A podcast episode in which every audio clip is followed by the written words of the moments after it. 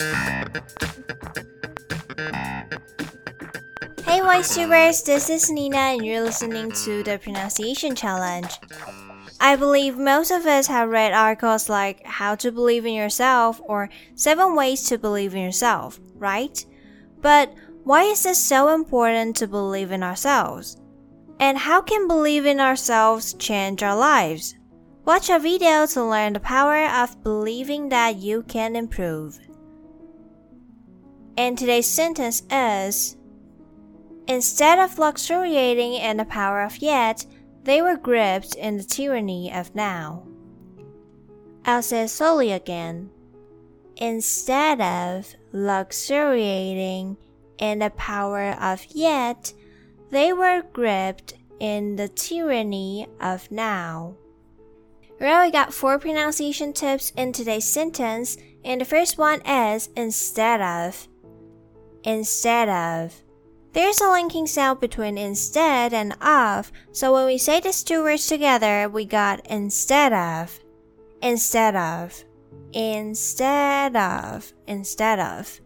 And the next one, luxuriating luxuriating, luxuriating. Our I pronounces as re, re, and the A pronounced as a, a, reating, luxuriating, luxuriating. And the third one, gripped, gripped. The I pronounces e, e, grip, grip, gripped, gripped. And the last one, tyranny tyranny, tyranny. TY pronounces as T, T, and our A pronounces R, R. A sounds like uh, uh, a, a. Tyra, tyranny, tyranny. Instead of luxuriating in the power of yet, we were gripped in the tyranny of now. Moving on to the vocabularies, the first one, luxuriate.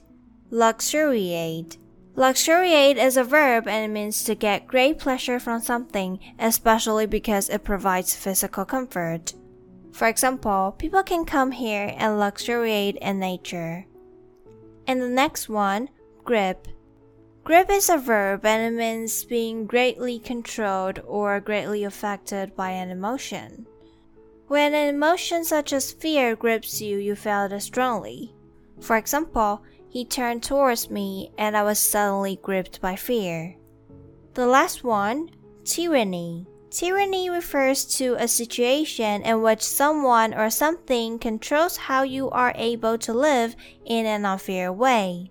For example, the political crisis arose from threats of external invasion, internal tyranny, and discontent among the lower classes. Alright, that's all for today's episode. Carol's study found that just the words yet or not yet can give kids greater confidence and a path into the future that creates greater persistence and even change their mindsets. So let's not waste any more time worrying because to achieve the goals, we must first believe that we can do it. Well, thank you for staying tuned at the end of this episode. Don't forget to record today's sentence and I'll see you next time.